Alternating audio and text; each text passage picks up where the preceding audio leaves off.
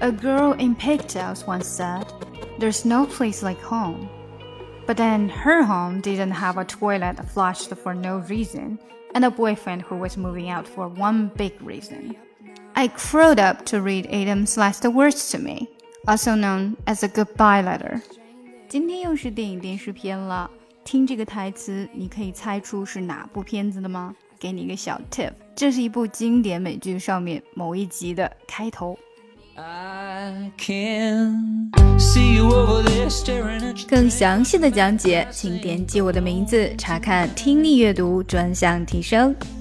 关注公众号 ES Post，每天接收跟读推送。